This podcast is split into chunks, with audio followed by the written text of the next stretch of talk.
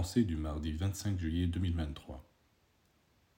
Lorsque vous voulez réaliser un désir, tâchez de ne jamais négliger le côté moral de la question.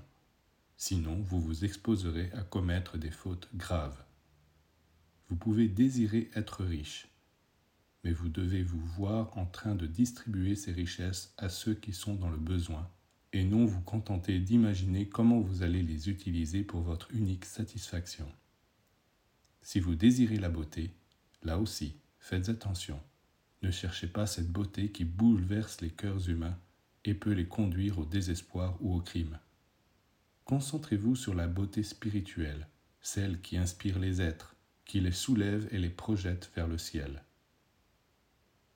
Le malheur des humains vient de ce qu'ils ne font intervenir aucune considération morale dans leurs projets.